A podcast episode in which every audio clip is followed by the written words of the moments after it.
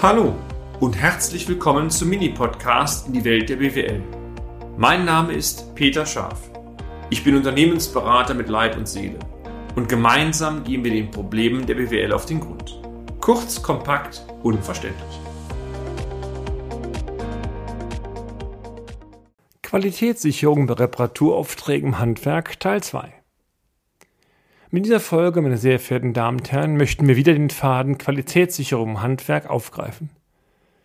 In der letzten Folge haben wir Ihnen wieder eine pragmatische oder einige pragmatische Tipps gegeben, wie eine Qualitätssicherung bei einem Reparaturauftrag oder allgemein bei Reparaturaufträgen aussehen kann.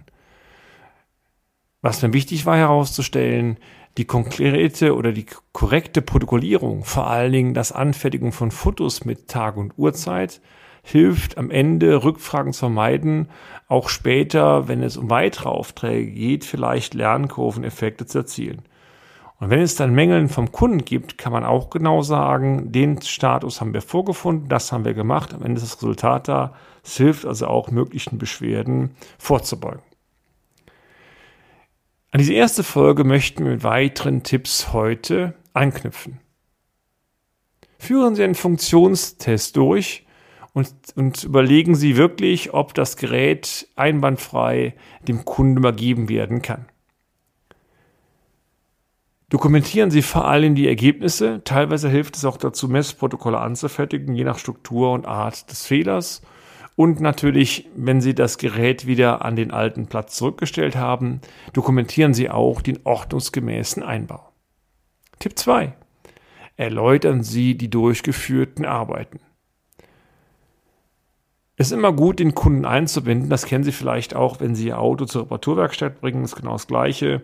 Erläutern Sie, was Sie getan haben, wo der Fehler lag und welche Maßnahmen Sie eingeleitet haben, den Fehler endgültig zu beheben. Oder auch sagen Sie offen, das Problem müsste eigentlich gelöst sein, aber man kann das und das auch nicht ausschließen.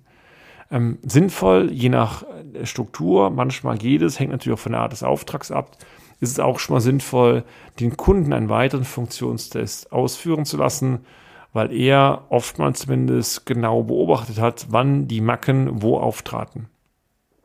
Tipp 3. Bestätigen Sie oder lassen Sie sich bestätigen, dass die Arbeiten ordnungsgemäß ausgeführt wurden. Das ist immer sinnvoll, dass man am Ende die Unterschrift runter hat und der Kunde praktisch oder Sie sich vom Kunden verabschieden, wenn auch am Ende der Vorgang mit Unterschrift abgeschlossen werden kann. Tipp 4. Telefonische Nachsorge oder auch Cross-Selling. Es ist immer sinnvoll, dass man nach einem gewissen Zeitraum, drei Wochen, vier Wochen gegebenenfalls, den Kunden nochmal äh, kontaktiert, fragt, wie die Arbeiten war, ob man was für ihn tun kann. Und gegebenenfalls, klar, kann sein, dass der Kunde meckert, sagt, nee, ist nicht so, dann ist es auch so, da muss man sich drum kümmern. Oftmals wird das sehr, sehr positiv äh, aufgefasst und auf Dauer hilft auch, eine Kundenbeziehung auszubauen und aufzubauen. Tipp 5. Definieren Sie unternehmensintern Checklisten zur Qualitätssicherung. Diese Checklisten übrigens sind kein einmaliger Vorgang, sondern aus jedem Montageauftrag, aus jeder Reparatur kann man nur dazulernen.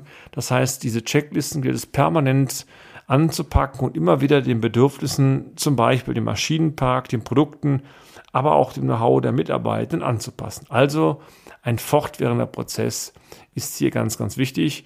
Und ich bin sicher, dass Sie aus diesen Reparaturberichten, die Sie halten, und Montageberichten, auch wunderbar Rückschlüsse ziehen können für Ihre Produkte, die Sie sowohl zur Qualitätssicherung, aber auch für Verkaufsaspekte nutzen können. Lassen Sie mich zur Waschmaschine im konkreten Fall zurückkommen.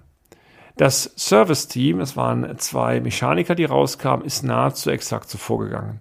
Zunächst wurde der konkrete Termin vereinbart und der Schaden dann vor Ort am Termin aufgenommen. Also die Lage der Waschmaschine wurde dokumentiert mit Fotos, es wurde eine Wasserwaage draufgehellt, es wurde geguckt, wie weit die von der Wand weg war, ob die Anschlüsse stimmten und so weiter.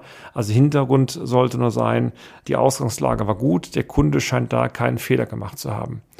Und danach ging es in die Montage. Es wurde auf dem Boden neben der Waschmaschine zwei Planen ausgebreitet. Die eine Plane war für die Reparaturteile, die aus der Waschmaschine kamen.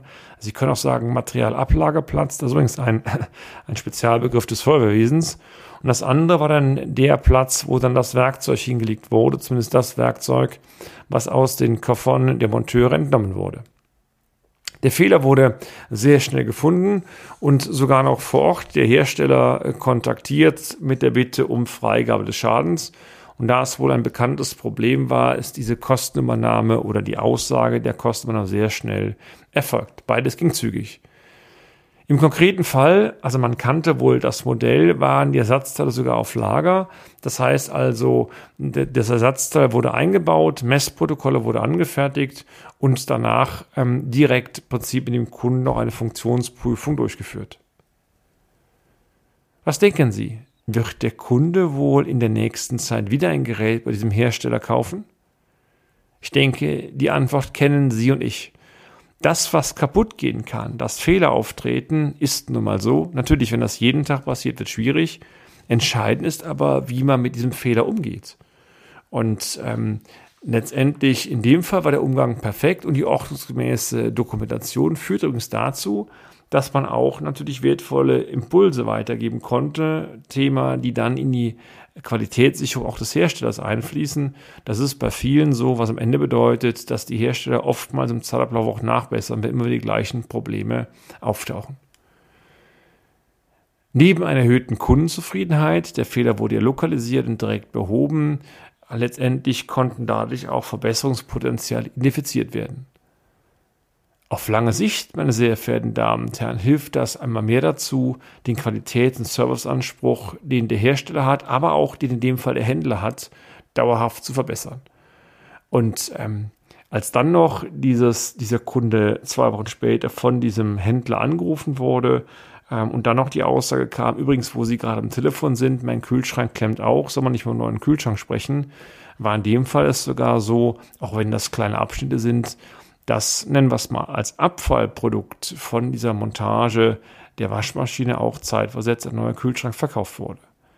Also eine gute Dokumentation, ein guter Umgang mit dem Kunden hilft auf lange Sicht auch gute Erträge zu generieren.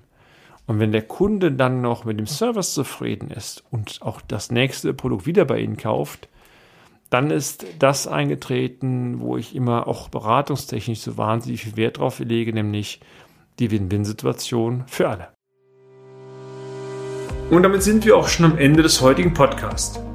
Haben wir Ihr Interesse geweckt? Fein.